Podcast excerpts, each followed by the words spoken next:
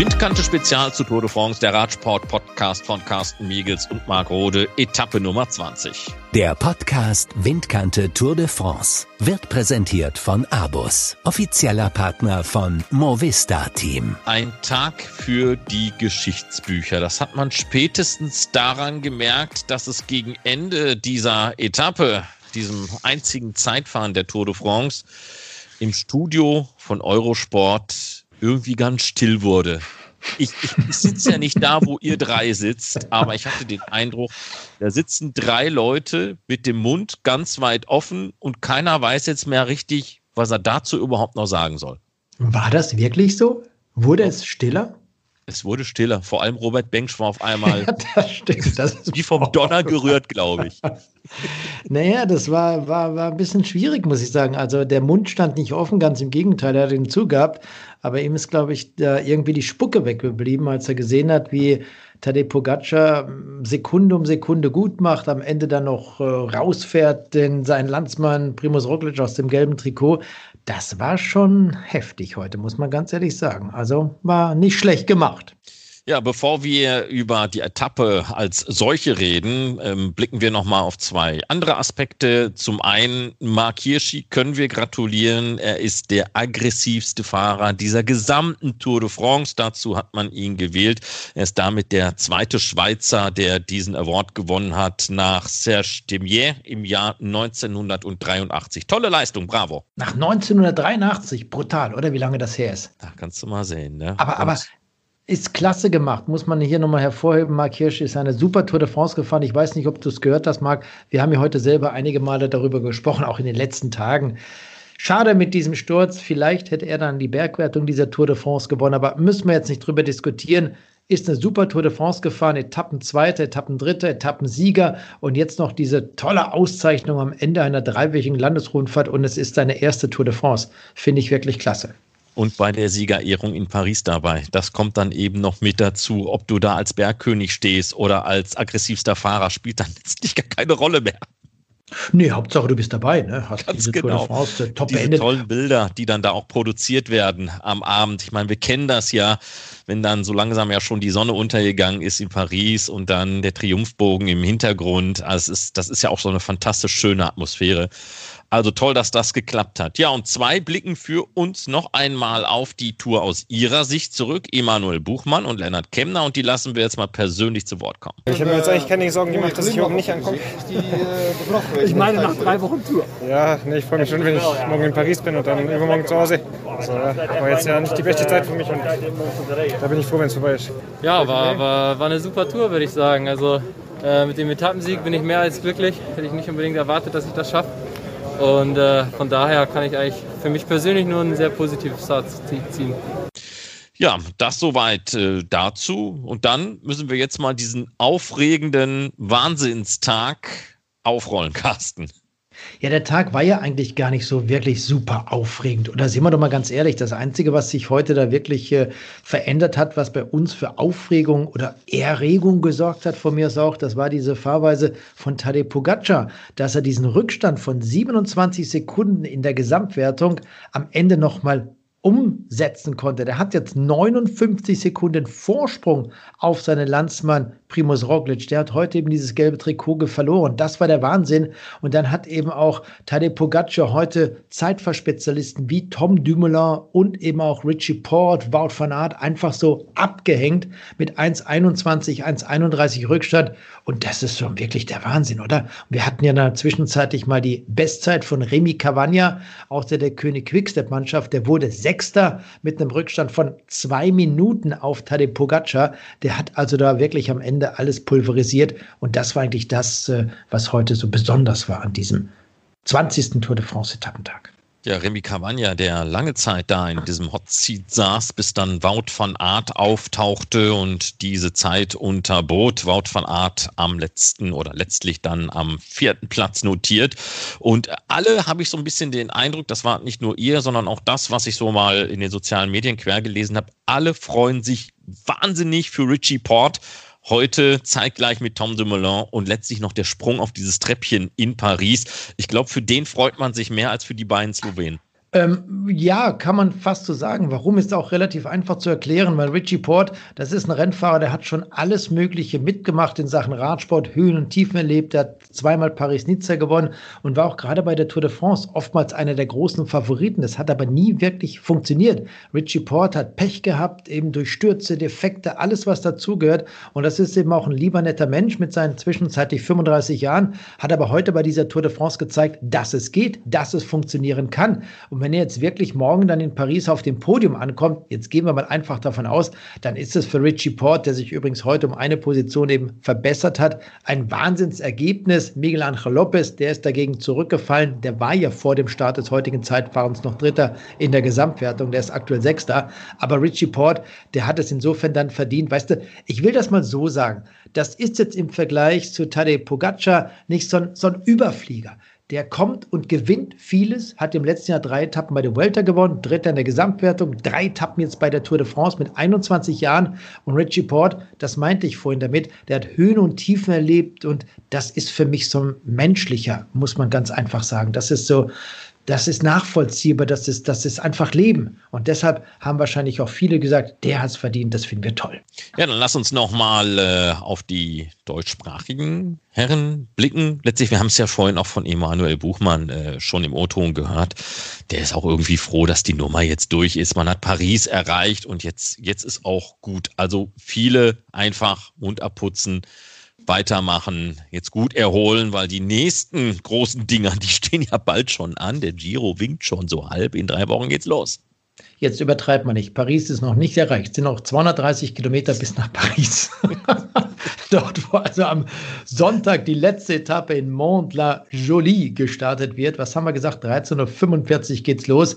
Aber Stimmt, hat er recht. Die Tour ist eigentlich gegessen. Diese letzte Etappe mit 122 Kilometern ist ja halb so wild. Da gibt es noch eine Bergwertung, Zwischensprint und dann den Schlagabtausch, das große Showdown der Sprinter dann sind sie durch. Und wie war es denn heute mit den deutsch sprechenden Rennfahrern? Wenn wir jetzt mal die Deutschen nehmen, Maximilian Schachmann siebter geworden, dann hatten wir Lennart Kemner ein bisschen weiter unten als 21. Simon Geschke 25. Rückstand 4,38. Dann folgt Nils Polit auf Platz 28. Da sind zwar jetzt nicht alles so super Ergebnisse, aber wenn man die Zeiten mal nimmt und vielleicht auch den ersten oder den zweiten ausklammert, können die, denke ich, sehr zufrieden sein mit diesen Zeitfahrergebnissen. Felix Großschatten aus Österreich 32. Bob Jungels heute 33. geworden und der letzte in der Tageswertung, das war am Ende dieser 36 Kilometer Jack Bauer als 146. Nikias Arndt, der hat es heute locker angehen lassen, auch Marco Haller, Toni Martin zum Beispiel, die waren froh, dass sie dann durchgekommen sind. Gerade Toni Martin hat ja auch in den letzten Wochen viel gearbeitet für seinen Teamkollegen, am Ende für den unterlegenen Primus Roglic. Ja, dann gucken wir mal auf diese Gesamtwertung, die jetzt alle entschieden sind. Tade Pogacar, der vermeintliche Sieger, eine Etappe steht ja noch an. Die 122 Kilometer muss auch er noch erst absolvieren.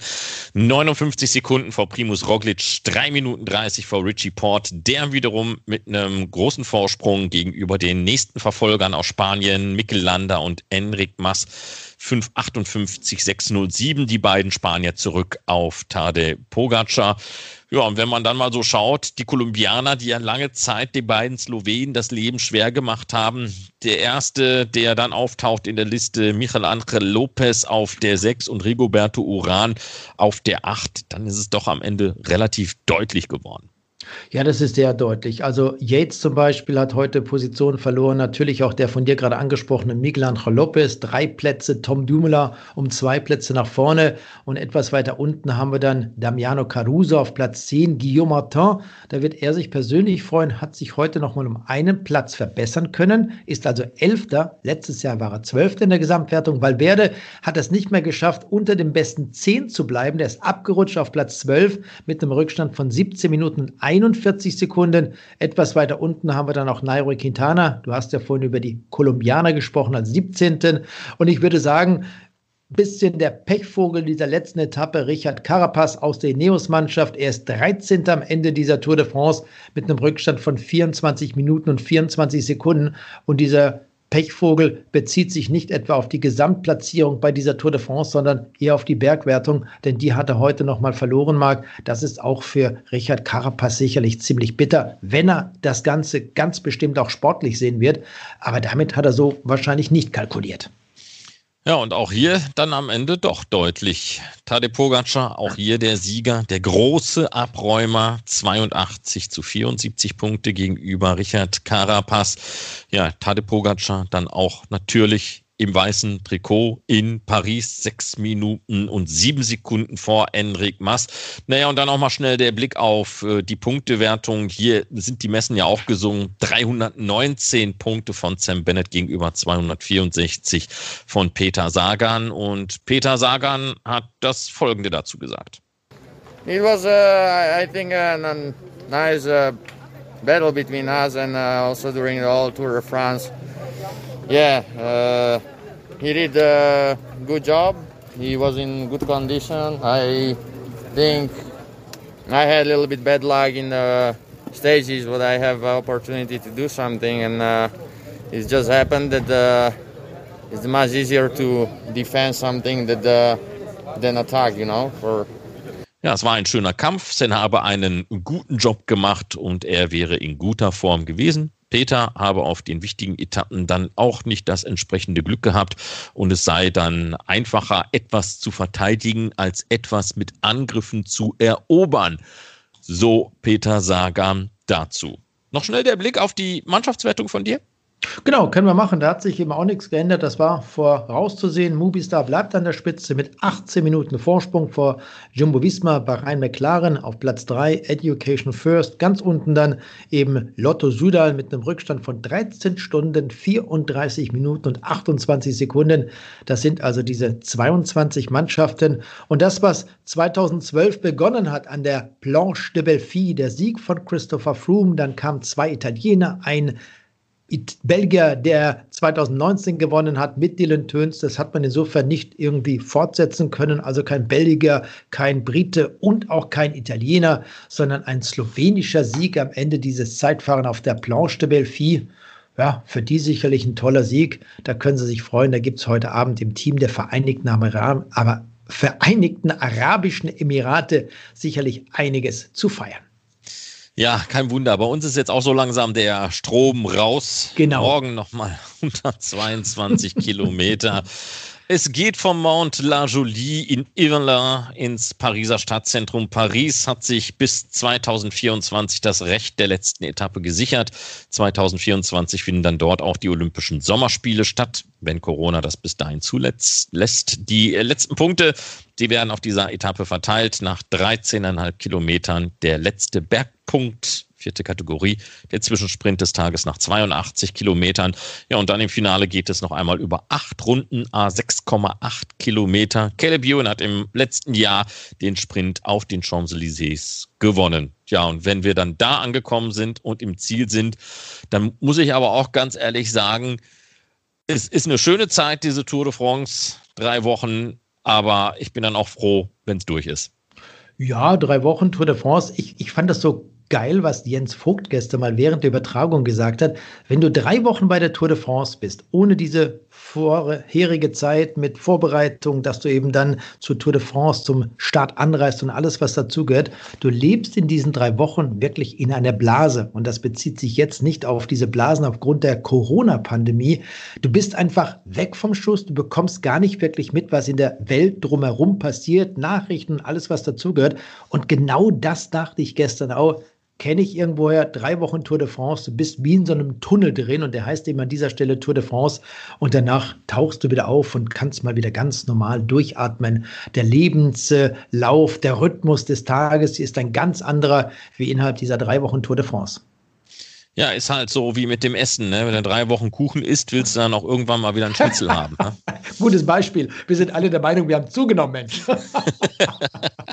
Aber du, lass mich noch eine Frage stellen, bevor wir gleich hier die Schotten dicht machen und morgen jo. dann weitersenden. Wer ist denn morgen für dich persönlich der Favorit? Denn wir haben aus dem aktuellen Starterfeld nur zwei Fahrer, die in Paris schon gewonnen haben. Das ist einmal Caleb Ewan, der könnte morgen seine dritte Tour de France-Etappe in diesem Jahr gewinnen. Und dann haben wir Alexander Christoph, dein persönlicher Freund.